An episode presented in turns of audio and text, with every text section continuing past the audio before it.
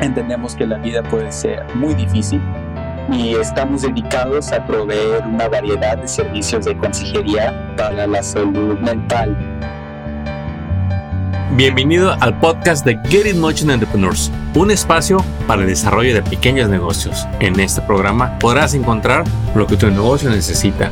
Queremos apoyarte a que triunfes en tu negocio. Encuentra los recursos y herramientas para estar siempre en crecimiento. Iniciamos Get In Motion Entrepreneurs.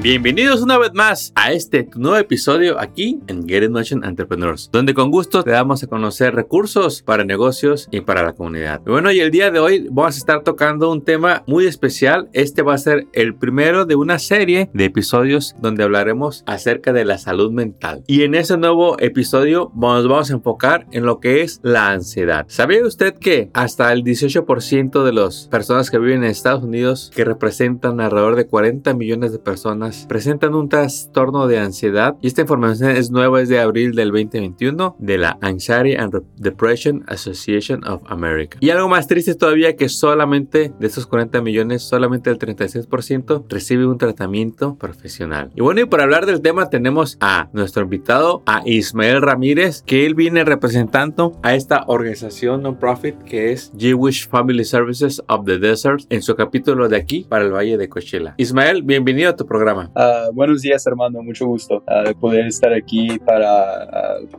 distribuir el mensaje sobre la salud mental y el estigma y qué podemos hacer para combatir la ansiedad. Así es, Ismael, y estamos más que contentos de tenerte aquí como un profesional que viene en representación de esta organización donde ustedes se especializan en ofrecer servicios que incluyen el tratamiento de la ansiedad. Pero antes de hablar de los servicios que ustedes ofrecen, ¿nos podías dar un poquito de, de fondo de cómo históricamente los trastornos mentales nos han afectado y cómo hay tanto estigma que nos detiene a pedir ayuda? Uh, pues creo que es evidente que hasta tiempos más recientes uh, las personas con trastornos mentales han sido catalogadas como poseídos o vagos o locos. Uh, han sido apartados de la sociedad y encarcelados o encerrados en manicomios y esto resulta en una estigmatización y marginación de los trastornos mentales. Es decir, la manera que la sociedad mira los trastornos mentales hoy es afectada por los eventos del pasado. Ah, algunos dirían que porque tienes un trastorno mental, quizás eres violento o loco, y podemos mirar ejemplos de esto cada vez que sucede un evento trágico. Muchas veces lo tratamos de atribuir a un evento, a, un trastorno mental. Ah, otros ejemplos de la estigmatización es, por ejemplo, en casa, cuando un familiar ah, trata a alguien con un trastorno mental como un niño o lo chiquean un poco demasiado, se puede decir. Y eso puede causar hasta un sentimiento negativo porque te puede hacer sentir inferior o con poco valor. Y es importante reconocer que las personas con trastornos mentales también pueden ser igual de independientes. El estigma contra la salud mental en México y Latinoamérica lo ha hecho muy difícil conseguir ayuda y solo el 20% de mexicanos tienen acceso a un tratamiento psiquiátrico. Uh, en los Estados Unidos este número está un poco más alto como ya mencionaste. Uh, pero de todas maneras sigue siendo un problema real que nos afecta nuestros días, uh, nuestro, nuestros días diarios. Uh, diario. también es muy importante reconocer los efectos de la ansiedad. Buenísimo, Ismael, esto que nos compartes de cómo es increíble que nada más en México y en Latinoamérica el 20% de las personas se atienden y en Estados Unidos hasta el 36%. Lo cual sabemos que no es suficiente porque ¿qué pasa con todas esas personas que no se atienden. Lo más seguro es que vayan a seguir viviendo los efectos de la ansiedad. Pero ahí es donde ocupamos de tu guía, Ismael. ¿Cuáles son esos efectos que podemos ver en adultos, jóvenes y niños para empezar a detectar la ansiedad a tiempo? Esa es una muy buena pregunta, Armando, pero la realidad es que puede variar muchísimo entre cada persona. hay síntomas generales uh, que se pueden dividir entre emocional y físicas. Uh, de las síntomas emocionales, unos ejemplos son temor o angustia, uh, tensión o nerviosismo, inquietud o irritabilidad.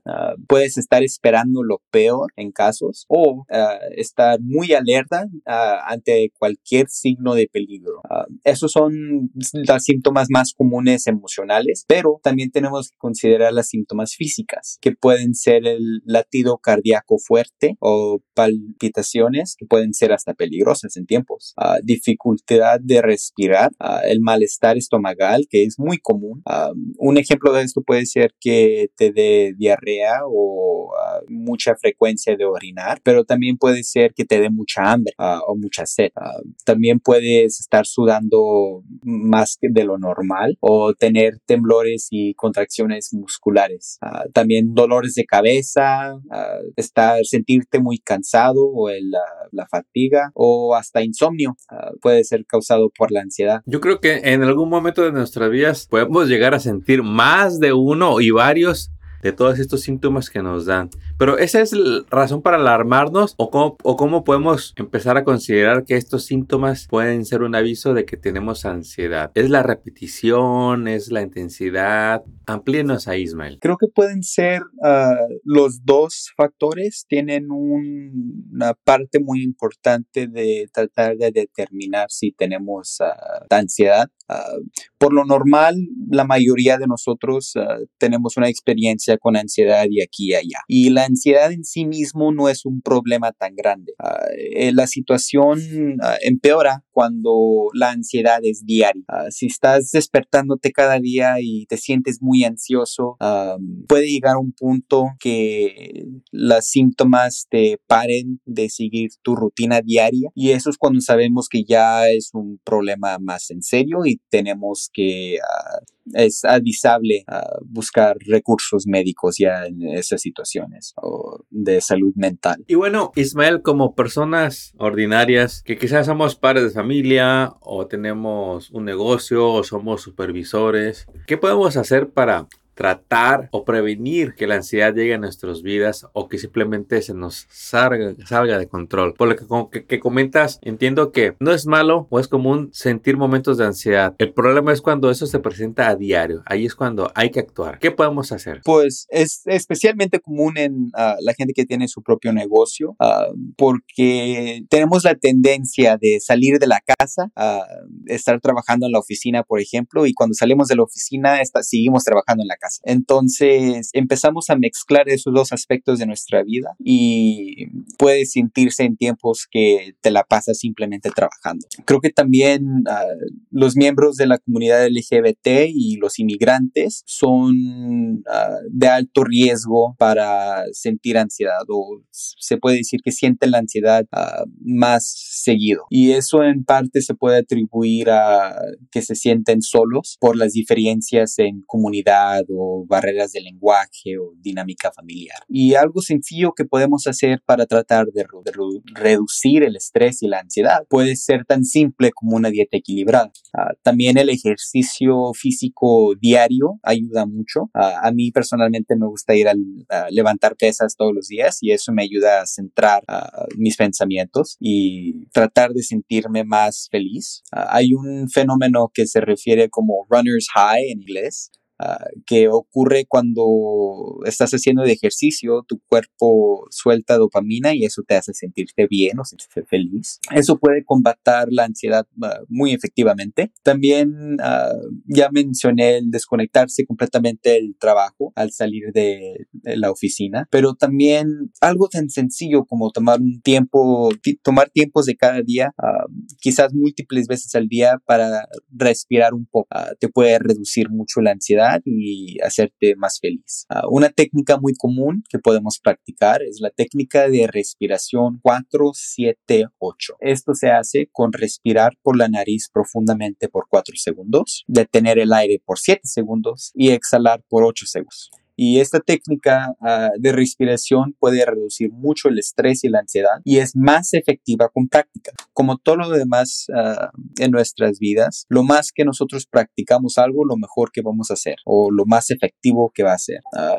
y eso definitivamente es cierto en este caso particular de esta práctica de respiración. Déjeme lo comparto a usted que nos escucha que yo hago esa técnica de 478. Muchas veces cuando llegan las emociones o simplemente cuando quiero terminar el día, esa respiración respiración que nos acaba de compartir Ismael me apoya bastante. No le puedo explicar qué es todo lo que hace, pero sí le puedo compartir que se siente un alivio, llega una tranquilidad. Yo lo hago mucho porque me ayuda a desacelerarme mentalmente físicamente. Siento ese, ese confort que, que llega a, para poder continuar ya sin, sin ese ajetreo del, del día, ya llegar la tarde y como, como que descomprimirme. La he utilizado y creo que es una excelente opción para todas las personas que queremos calmarnos, calmarnos en cualquier situación. Sí, definitivamente es una técnica muy uh, efectiva. Uh, en parte, uh, he escuchado que la técnica en sí mismo reduce tu presión de sangre y eso biológicamente no somos permitidos, nuestro cerebro no nos permite estar súper estresados o ansiosos cuando nuestra presión de sangre está baja y es un sistema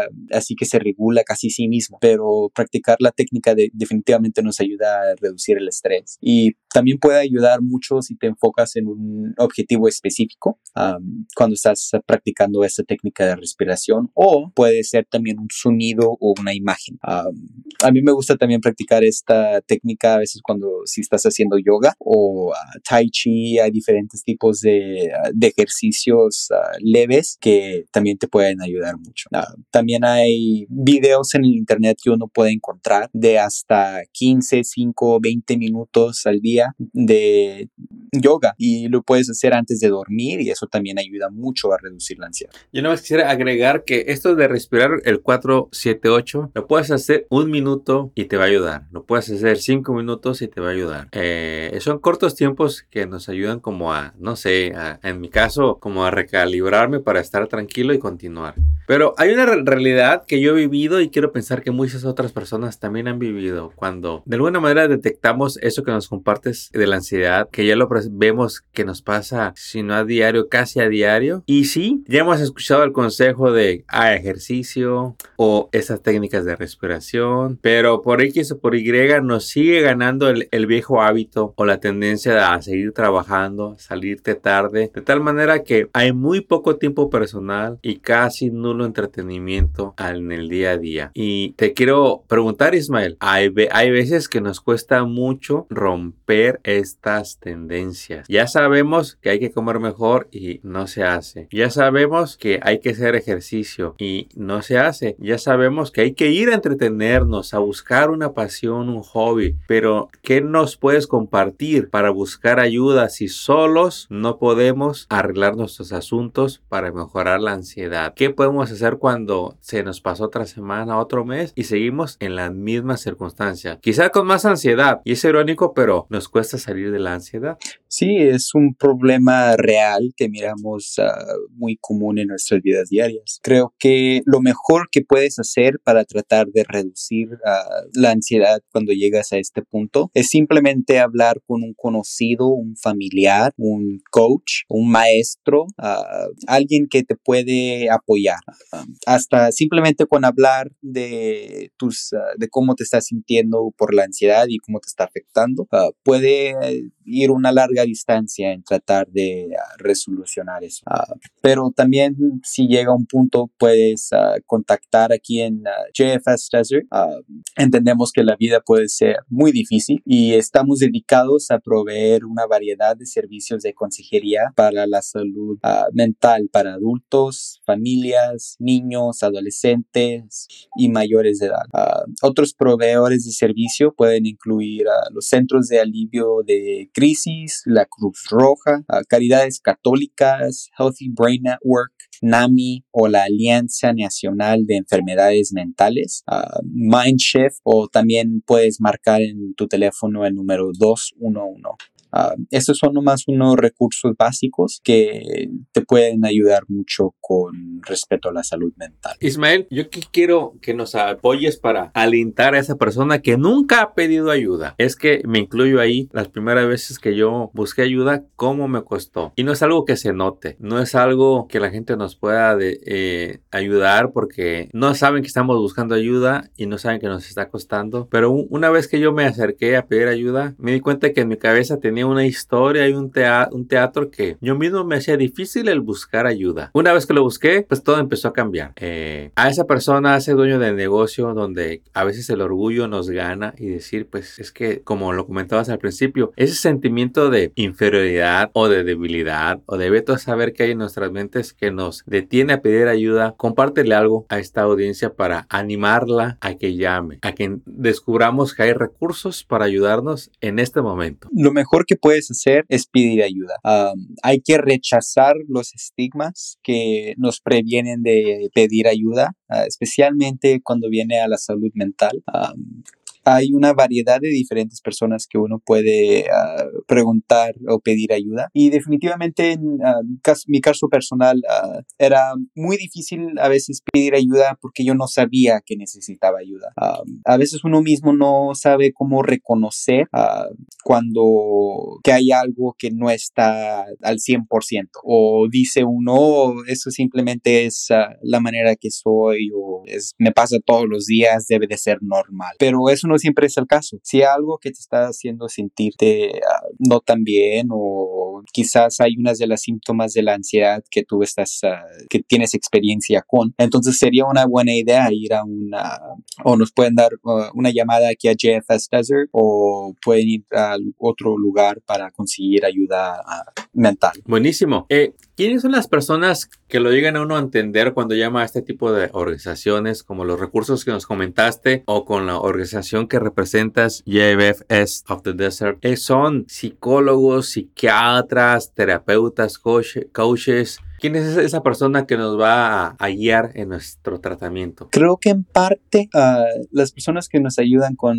la, salud mental son todos esos uh, descriptores que acabas de usar. Porque si tenemos un psiquiatra y un psiquiatra, ah, la diferencia entre un psiquiatra y un psicólogo sería que un psiquiatra es un doctor, entonces puede recetar medicaciones en los casos que es necesario. Y también pueden dar un, pueden diagnosticar quizás un problema con la salud mental ah, de una manera que las aseguranzas ah, lo van a aceptar. Pero al mismo tiempo también un psicólogo es capaz de hacer todo lo demás. y en gran parte de eso es ayudarte a aprender cómo lidiar con los síntomas o cómo mejorar los síntomas.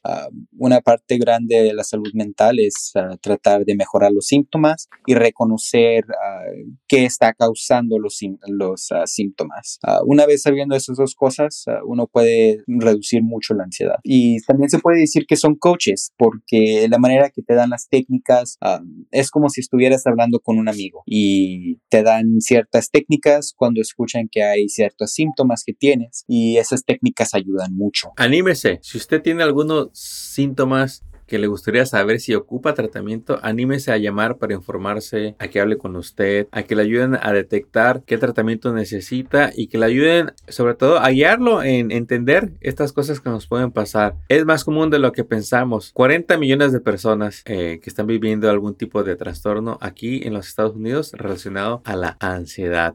Eh, ¿Nos pudieras dar unos ejemplos sencillos de lo que puede disparar la ansiedad, Ismael?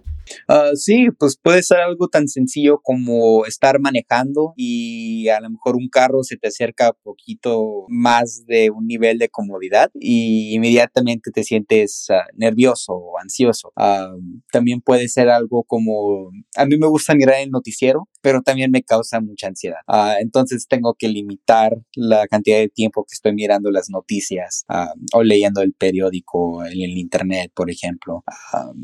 Pueden ser cosas tan sencillas como quizás ah, que te despertaste esta mañana y tienes una espinilla. Ah, para muchos adolescentes eso puede ser suficiente para causar ah, un nivel de ansiedad o quizás a lo mejor tienes un examen mañana o tienes que entregar algo para el trabajo o tienes algo en el trabajo que te está causando el estrés o ansiedad.